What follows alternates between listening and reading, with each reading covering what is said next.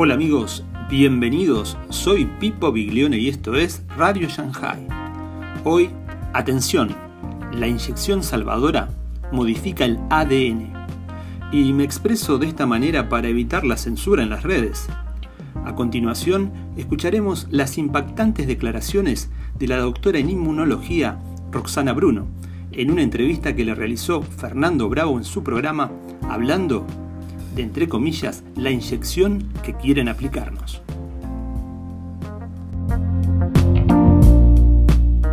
Hay una charla que vamos a tener ahora con la doctora Roxana Bruno. Doctora, ¿me escucha usted? Fernando Bravo soy. Buenas tardes. Hola, buenas tardes, Fernando. Qué gusto. Buenas tardes para toda su audiencia. Bueno, un gusto, doctora. Usted es doctora en inmunología, ¿verdad? Usted ha hecho un doctorado en el Instituto Max Planck de Neurobiología de Alemania y en el Instituto de Neurociencias de Alicante en España, entre otros lugares donde seguramente habrá adquirido conocimientos. Pero he dicho bien, ¿verdad, doctora?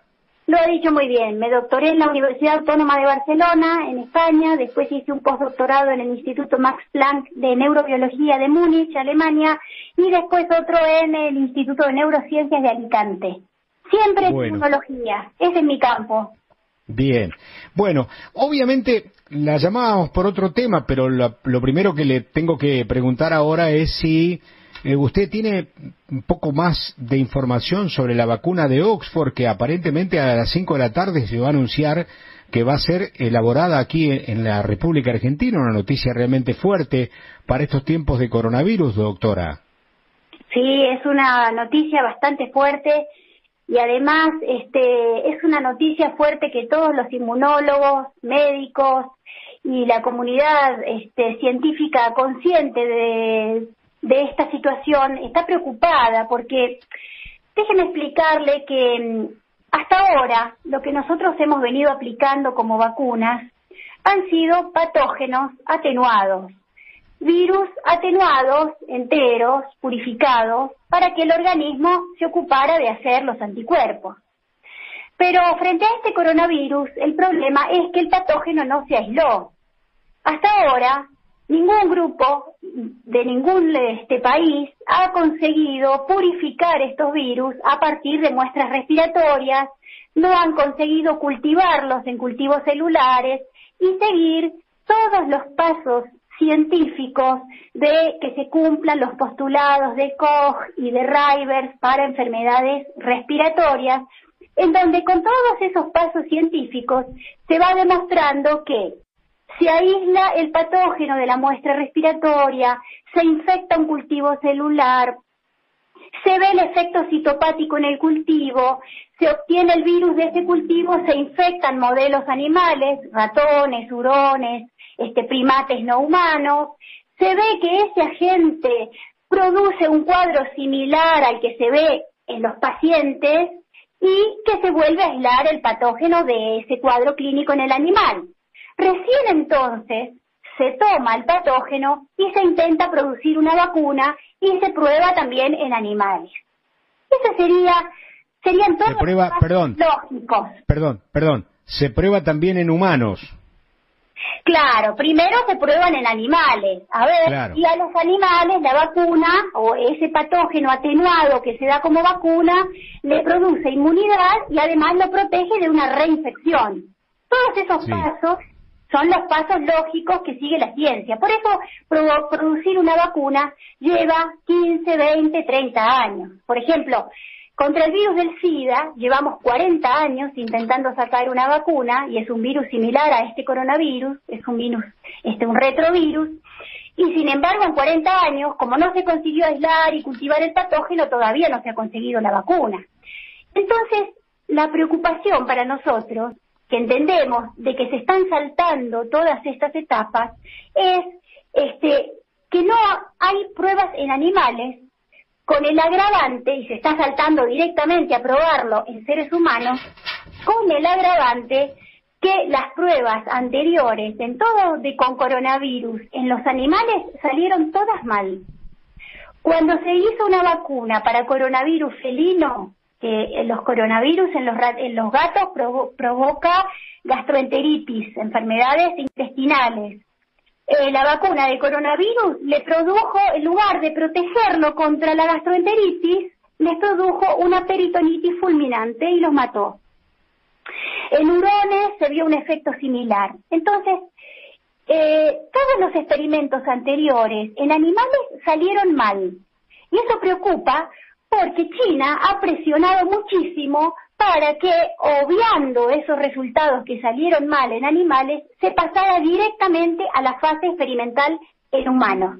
Porque ellos argumentan que la presión para ellos, porque los brotes siempre son en China, el brote anterior de, de SARS en 2002 fue en China, este brote también en China, ellos como que fueron presionando a la Organización Mundial de la Salud para que las pruebas se saltaran y fueran directamente a ser en humanos. Pero hay otra cosa que también preocupa y preocupa mucho.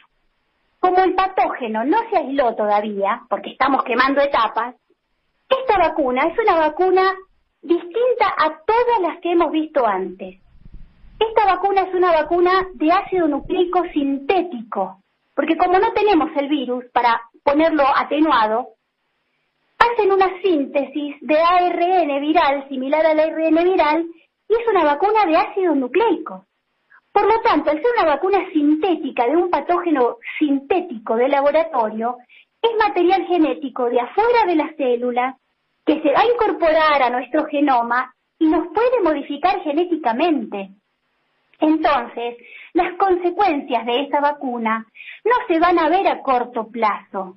En un mes, dos meses o seis meses de prueba no puedo ver si ese ácido nucleico que yo estoy inyectando nos puede modificar genéticamente y nos puede producir cáncer, nos puede activar enfermedades autoinmunes, se puede transmitir a la descendencia y por lo tanto ser heredado a, la descendencia. No sabemos qué efecto puede producir en los fetos. Es decir, si usted me pregunta si yo me pondría esa vacuna, yo le contesto lo mismo, lo mismo que contestó el científico ruso cuando lo consultaron sobre la vacuna rusa que ya está lista. El científico ruso sabe que contestó que no, que no se le aplicaría y que esperaría por lo menos dos años para ver qué reacciones tiene esa vacuna.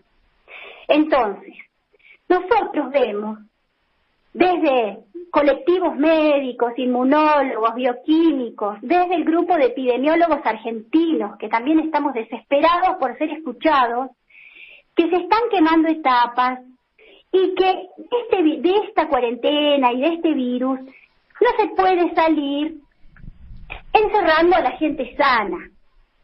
De esto vamos a salir. ¿Sabe cómo vamos a salir, Fernando? Vamos a salir dejando que la población sana pueda salir a trabajar, porque la población sana, sin enfermedades, sin factores de riesgo, tiene un sistema inmune competente que le permite enfrentar este virus y todos los virus que aparezcan. Porque se habrán dado cuenta, este virus no afecta a gente sana, este virus afecta a personas mayores, de 65 años, que tienen enfermedades de base que se llaman comorbilidades. Entonces, nosotros vemos que la población sana que se contagia pasa por un cuadro que es muy leve, como un resfrío, una gripe moderada, en algunos casos grave, pero la cantidad de gente que realmente muere es en el país en este momento inferior al 2%. Eso quiere decir menos de 2 de cada 100 puede llegar a morir por la infección, pero no por el coronavirus, sino con el coronavirus porque se les complican sus enfermedades de base.